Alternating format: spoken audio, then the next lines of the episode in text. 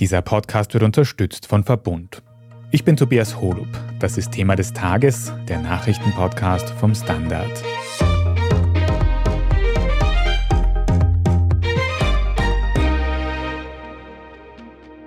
Bis zu 20 Milliarden Euro Schaden sollen durch mutmaßlich fingierte Geschäfte des Unternehmens Wirecard verursacht worden sein. Das hat die Staatsanwaltschaft in München gestern zu Beginn eines der größten Wirtschaftsprozesse der letzten Jahre verkündet. Der ehemalige Wirecard-Vorstand und Österreicher Markus Braun sitzt deshalb schon seit mehreren Jahren in Untersuchungshaft. Nun müssten die Gerichte diesen höchst komplizierten Fall entwirren und urteilen, womöglich auch über Jan Masalek. Das wird schwierig, denn der zweite prominente Österreicher in dieser Causa ist seit längerem untergetaucht und sitzt deshalb nicht auf der Anklagebank. Wir sprechen heute darüber, wie genau Masalek trotzdem in den Fall Wirecard involviert war. Wir erklären, womit dieses Unternehmen überhaupt seine Geschäfte gemacht hat und wo mutmaßlich getrickst wurde. Wir liefern außerdem Eindrücke aus dem unterirdischen Gerichtssaal und wir sprechen darüber, welche Strafen Markus Braun und Co. nun drohen. Birgit Baumann, du berichtest normalerweise für den Standard aus Berlin, aber du hast diesen ersten Prozesstag im Wirecard-Verfahren eben gestern am Donnerstag in München persönlich mitverfolgt. Kannst du uns für den Einstieg mal einen ganz groben Überblick geben, über welche Vorwürfe ist denn da verhandelt worden und gegen wen haben sich die gerichtet?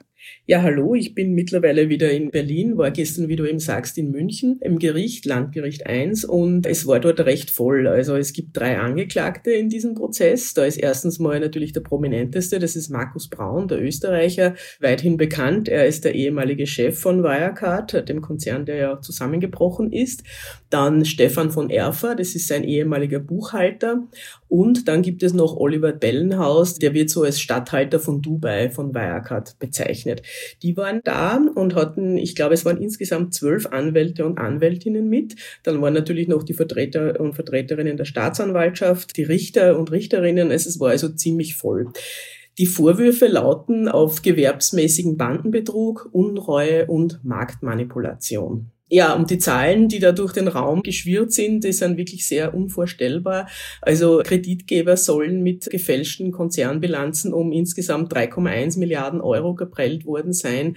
Und man weiß oder man rechnet, dass eigentlich insgesamt 20 Milliarden Euro an Börsenwerten vernichtet worden sind.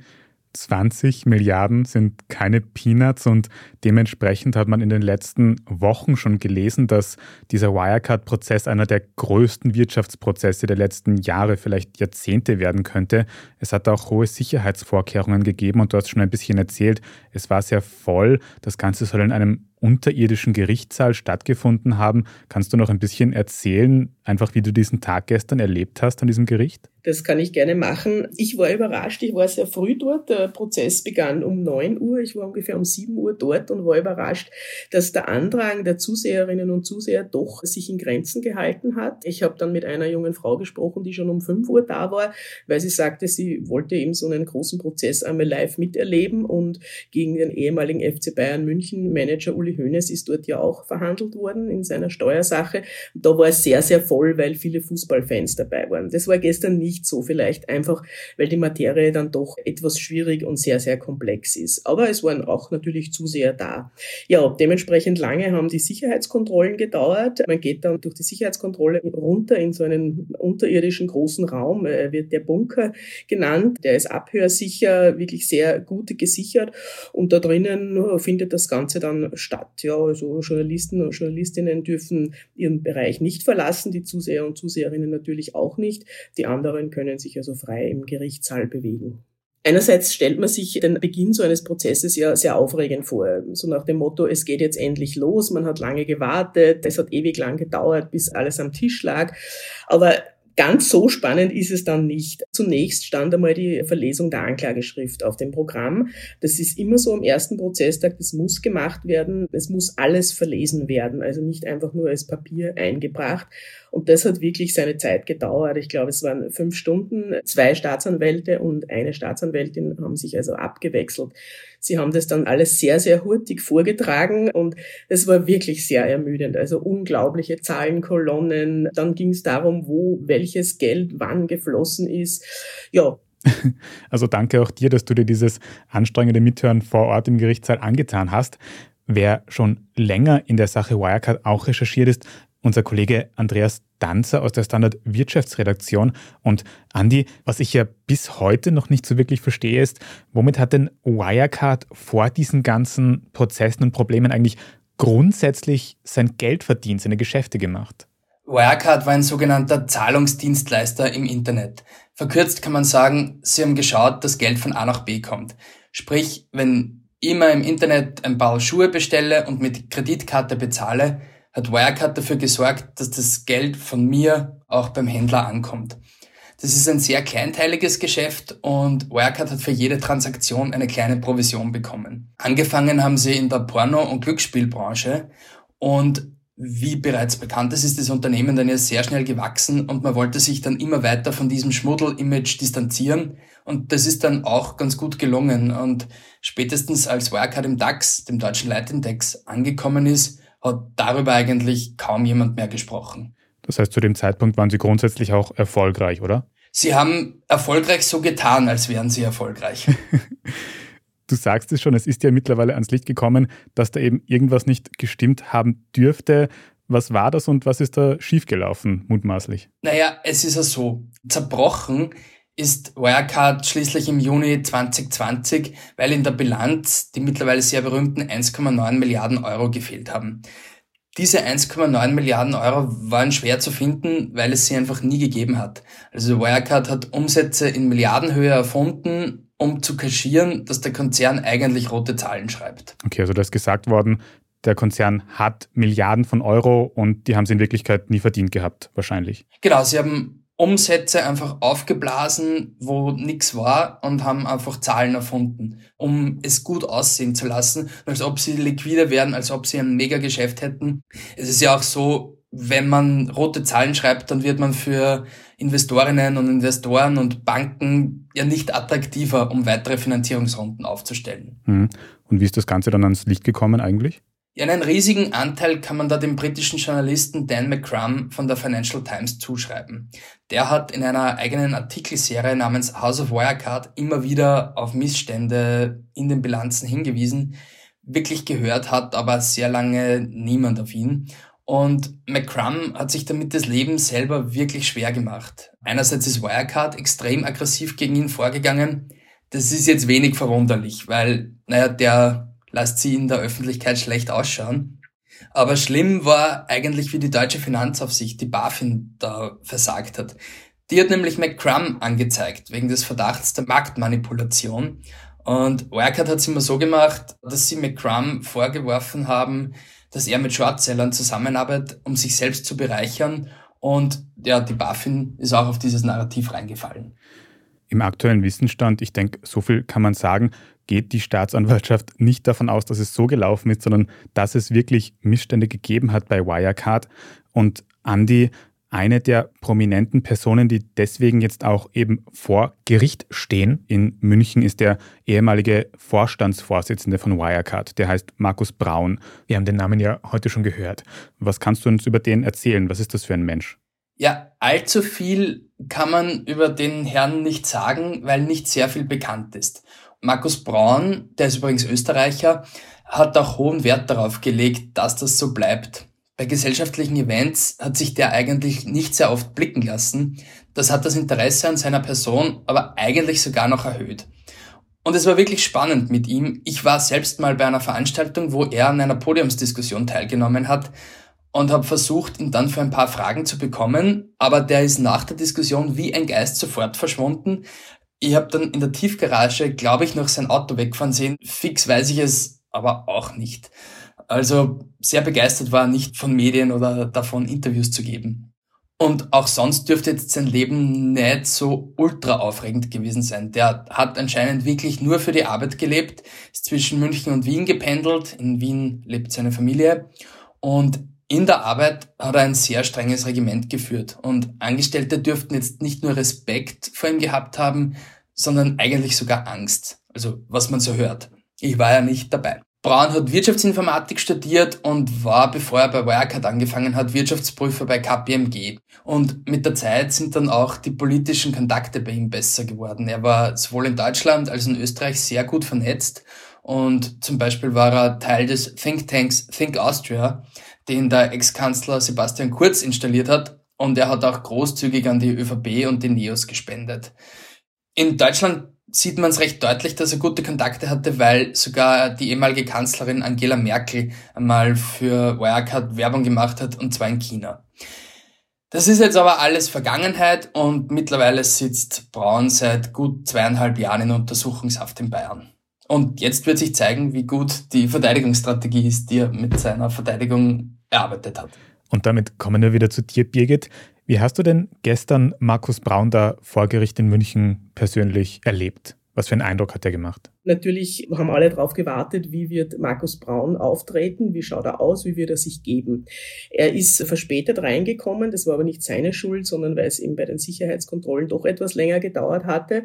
Er trug, wie schon früher, oft einen sehr dunklen Rollkragenpullover und ein dunkles Jackett, dunkle Hose, sah sehr schmal aus, hatte einen Laptop dabei, hat sich gleich niedergesetzt, also das war alles sehr unspektakulär. Er sitzt zwischen seinen Verteidigern und dennoch, also er wirkte nicht, wie man vielleicht erwarten hätte können, nach zweieinhalb Jahren U-Haft wie irgendwie so ein Häufchen Elend, sondern sehr selbstbewusst. Also man kann ja auch durch nonverbale Kommunikation was ausdrücken und saß sehr aufrecht, hat das alles sehr interessiert mitverfolgt, immer wieder zum Richtertisch geschaut, mit seinen Anwälten gesprochen. Also ja, man merkte, da will schon einer demonstrieren, ich bin da und ich gebe mich hier noch nicht geschlagen was er gesagt hat, nicht viel.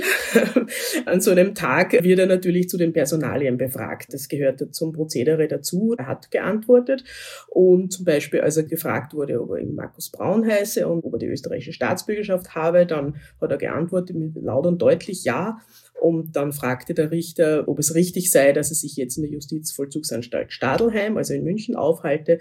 Und da antwortete er mit absolut richtig, also nicht einfach bloß mit Ja. Also man hat schon gehört, ja, er tritt eigentlich mit dem wenigen, das er sagt, recht selbstbewusst auf. Braun hat das alles sehr aufmerksam verfolgt und wirkte durchaus nicht irgendwie eingeschüchtert oder angestrengt. Er hat sich das alles mal in Ruhe angehört. Mhm. Aber höre ich daraus, dass Braun selbst inhaltlich noch gar nicht so viel gesagt hat, dass du uns jetzt auch noch gar nichts berichten kannst, wie eben diese Verteidigungsstrategie von Markus Braun in diesem Prozess ausschauen wird?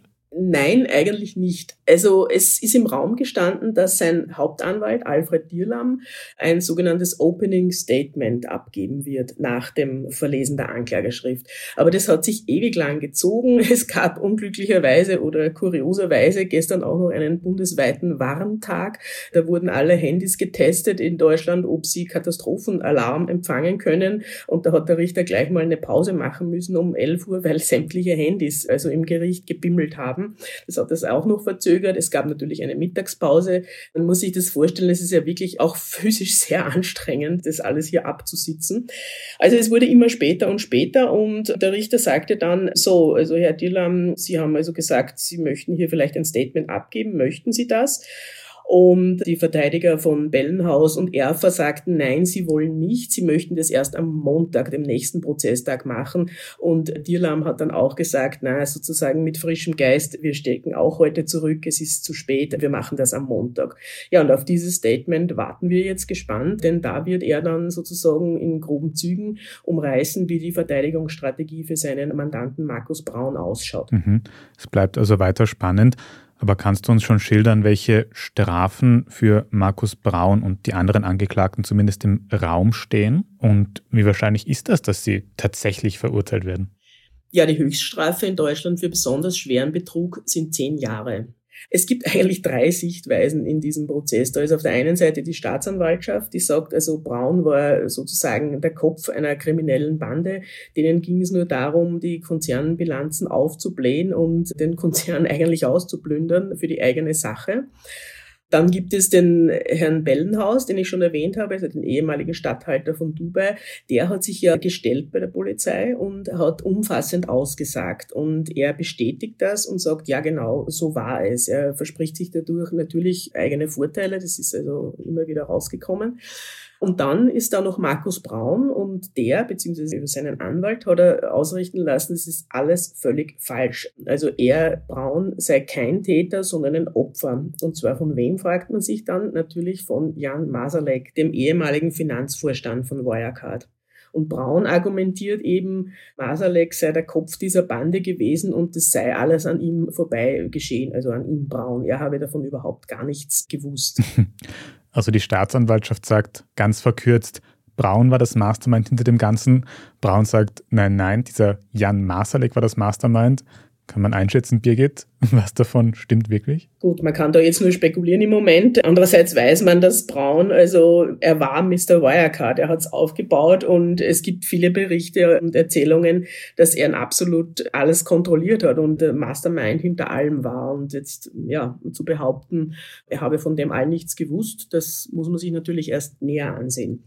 Wenn man jetzt diese doch sehr unterschiedlichen und konträren Aussagen betrachtet, ja, man könnte vielleicht zwei Umstände als Hinweise sehen. Und zwar hat das Landgericht in München die Anklage in vollem Umfang zugelassen. Das heißt, es muss da schon eine gewisse Überzeugung geherrscht haben, dass an dem Ganzen was dran ist. Und dann muss man ja sagen, Braun sitzt also seit zweieinhalb Jahren in U-Haft. Das ist eine sehr, sehr lange Zeit.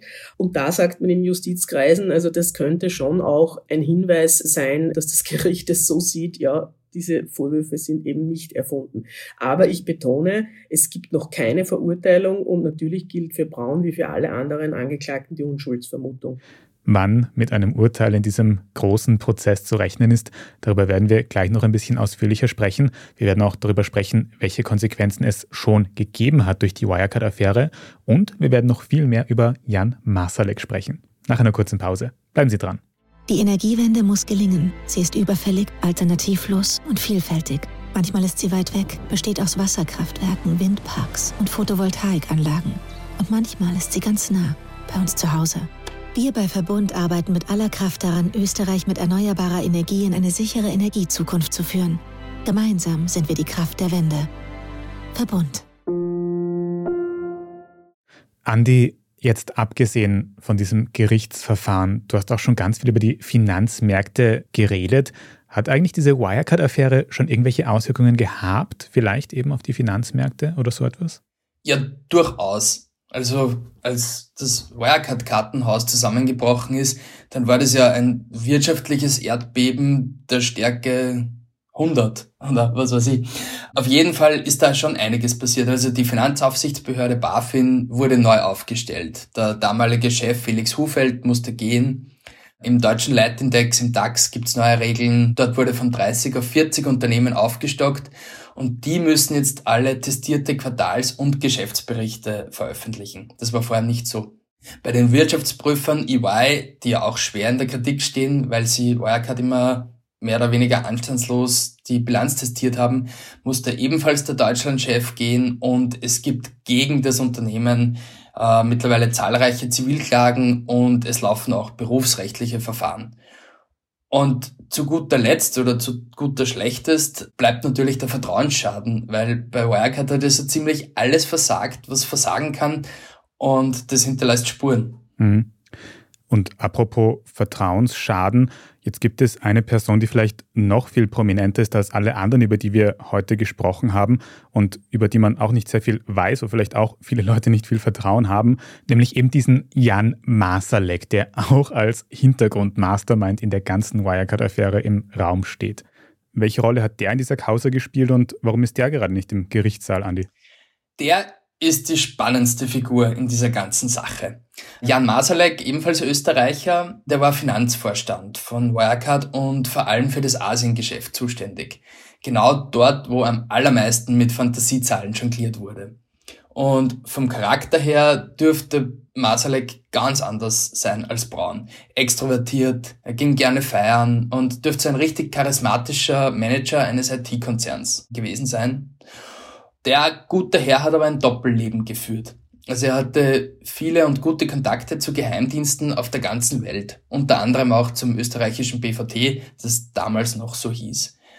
Was er da jetzt genau gemacht hat oder was er damit vorhatte, ist nicht so ganz klar. Ob er jetzt wichtige Informationen für einen oder sogar mehrere Nachrichtendienste gesammelt hat oder ob er einfach nur ein Möchtegern James Bond war, das weiß man jetzt nicht so ganz genau. Und generell gibt es sehr viele Fragezeichen rund um Jan Masalek, zum Beispiel, wo er sich jetzt gerade aufhält. Das kann ich nicht so genau sagen. Fest steht, dass er im Juni 2020 von einem kleinen Privatflughafen in Bad Füßlau geflohen ist, von dort aus untergetaucht ist. Bad Füßlau deswegen, weil dort kommt die Polizei nur hin, wenn man sie bestellt. Sprich, das ist zum Untertauchen viel geeigneter als Schwächert. Und er ist dann nach Minsk und dort verliert sich seine Spur. Er ist seither mehr oder weniger wie vom Erdboden verschluckt. Im Sommer sind Medienberichte aufgetaucht, dass er angeblich in der Nähe von Moskau lebt und der Geheimdienst dort auf ihn aufpasst. Das klingt jetzt anhand seiner Kontakte und Geschichte nicht völlig unrealistisch. Bestätigt ist es jetzt aber auch nicht. Und ein lustiges Detail zu ihm, man weiß nicht einmal so ganz genau, wie man seinen Nachnamen wirklich ausspricht. Da kursieren viele Versionen. Entweder Masalek, Marschalek, Masalek. Ja, er selbst dürfte mal zu Journalisten gesagt haben, sucht es euch aus. Aber nicht einmal das ist bestätigt, wie der eigentlich wirklich heißt. Von diesem Mann mit den vielen Namen habe ich heute auch gelernt, an welchem Flughafen man am besten untertaucht in Österreich. Birgit, jetzt hast du schon gesagt, dass nach Meinung von Markus Braun, von diesem Angeklagten, eben Jan Masalek eigentlich das Mastermind hinter dem Ganzen sein könnte. Er ist jetzt nicht im Gerichtssaal. Kommt eigentlich Jan Masalek in dieser Anklageschrift der Staatsanwaltschaft trotzdem irgendwie vor? Also Jan Masalek ist sozusagen der große Abwesende, der aber immer da ist. Also nur eine kleine Anekdote. Also natürlich scherzt man dann ein bisschen mit der Staatsanwaltschaft, die Journalisten scherzen und jeder irgendwann sagt jeder den Satz, na vielleicht kommt er ja überraschend. Haha, natürlich ist er nicht gekommen. Aber er war anwesend und zwar auf Papier. In der Anklageschrift kommt er also unzählige Male vor. Da ist immer vom anderwertig verfolgten Masalek die Rede. Er ist ja nicht da. Aber immer wieder ging es um das Gleiche. Also Masalek war beteiligt, er hat genauso gewusst, was getan wurde, er hat ebenso mitgewirkt, die ganzen Bilanzen zu fälschen, alles das, was da im Raum steht. Man konnte ihn da überhaupt nicht ausnehmen. Er kam immer wieder vor. Aber er sitzt eben nicht auf der Anklagebank, weil er ja nicht da ist. Andi, Jetzt hast du sowohl bei Markus Braun, der vor Gericht steht, und bei Jan Masalek, der anscheinend auch sehr maßgeblich in diesen mutmaßlichen Betrug bei Wirecard involviert war, erzählt, dass beide Österreicher sind. Ist das Zufall oder gibt es da irgendeine Österreich-Connection in dieser Causa? Ja, also soweit ich weiß, ist es Zufall. Die beiden haben sich erst in München kennengelernt und alle Kontakte, die nach Österreich fließen, also die hohe Politik oder auch der Geheimdienst und so, das kam dann ja alles erst im Rahmen des ach so erfolgreichen Geschäfts. Also ich wüsste von keiner spezifischen Österreich-Connection jetzt. Na gut, dann habe ich mit meiner Frage keinen investigativen großen Wurf geschafft. Birgit, dann habe ich an dich auch noch eine letzte Frage. Du hast schon gesagt, gleich am kommenden Montag geht es weiter mit den nächsten Verhandlungen mit hoher Spannung erwartet, weil da eben auch der Anwalt von Braun aussagen soll. Wie geht es dann weiter? Haben wir dann bald ein Ergebnis in diesem Prozess? Na, das wird noch einige Zeit dauern. Aber du hast recht, es geht am Montag weiter, da kommt dann dieses Statement. Wahrscheinlich werden sich auch die Anwälte und Anwältinnen der anderen Angeklagten äußern. Und natürlich steht es auch den Angeklagten frei, aber man weiß nicht, ob sie davon Gebrauch machen werden. Das wird wahrscheinlich auch wieder einige Zeit in Anspruch nehmen. Dann sind noch drei weitere Prozesstage vor Weihnachten und man hört im Gericht, es werden an diesen keine Zeugen und Zeuginnen mehr geladen. Das beginnt dann alles erst im nächsten Jahr. Ja, nächstes Jahr wird's dicht. Also insgesamt sind 100 Prozesstage jetzt mal angesetzt und auch schon terminiert. Da gibt's schon eine ganze Liste. Und ja, ein Urteil gibt's frühestens 2024. Möglicherweise sind aber dann auch noch weitere Prozesstage nötig. Das ist jetzt noch nicht absehbar. Es ist schon absehbar, wie die Verteidigung von Braun argumentieren wird. Also sie wird versuchen, den Kronzeugen der Staatsanwaltschaft, eben den Oliver Bellenhaus, unglaubwürdig zu machen. Ja, da muss man eben jetzt mal abwarten, inwieweit es gelingt. Von 100 Prozesstagen hast du gesprochen. Ich weiß nicht, ob du bei jedem einzelnen dabei sein wirst, aber du wirst auf jeden Fall über die allermeisten für uns noch berichten. Also vielen Dank dir für diese Eindrücke aus dem Gerichtssaal und für den Besuch heute im Podcast, Birgit Baumann. Danke sehr und tschüss nach Wien. Und danke auch dir natürlich für deine Recherchen und Eindrücke, Andreas Danzer. Danke. Wir sprechen jetzt dann in unserer Meldungsübersicht gleich noch über das österreichische Veto zum Schengen-Beitritt von Rumänien und Bulgarien und was das bedeutet.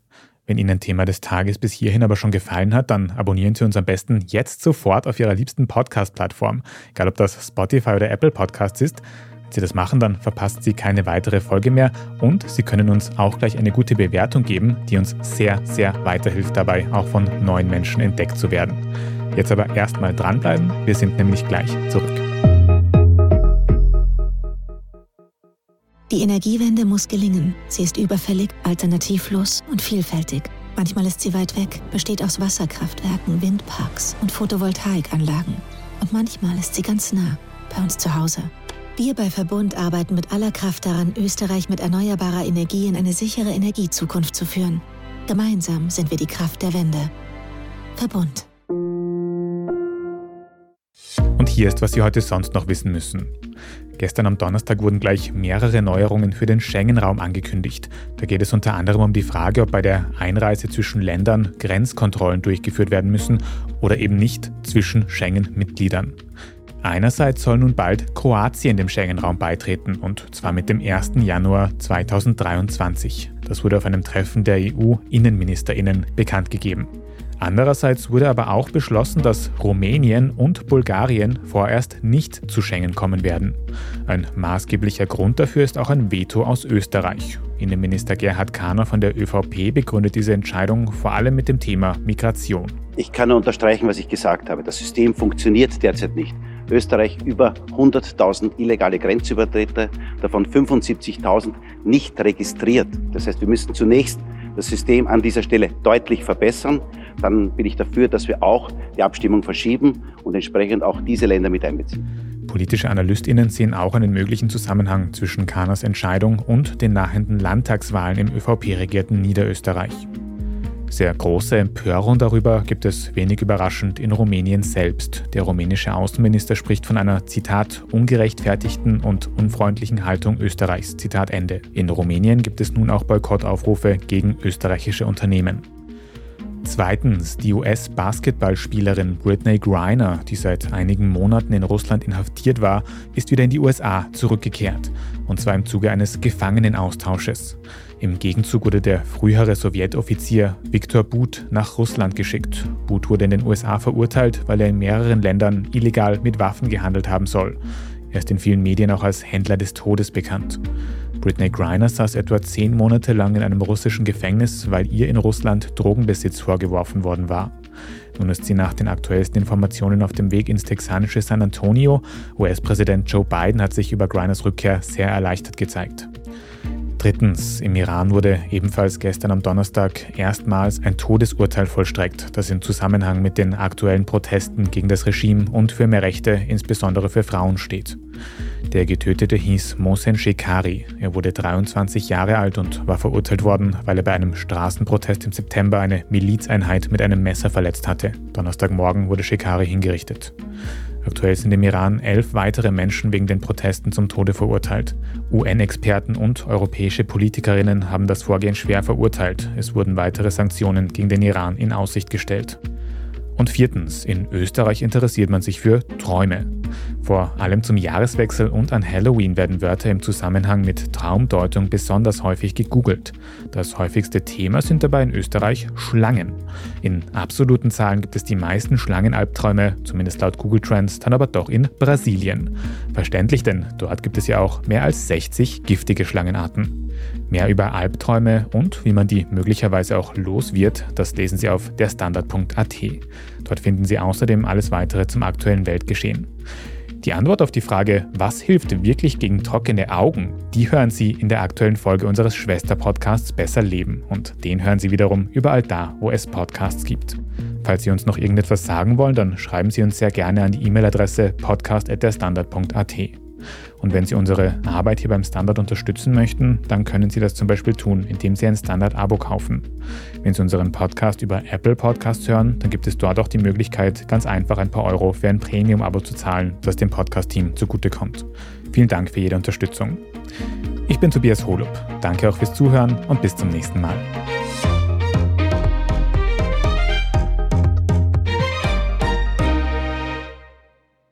Die Energiewende muss gelingen. Sie ist überfällig, alternativlos und vielfältig. Manchmal ist sie weit weg, besteht aus Wasserkraftwerken, Windparks und Photovoltaikanlagen. Und manchmal ist sie ganz nah, bei uns zu Hause. Wir bei Verbund arbeiten mit aller Kraft daran, Österreich mit erneuerbarer Energie in eine sichere Energiezukunft zu führen. Gemeinsam sind wir die Kraft der Wende. Verbund.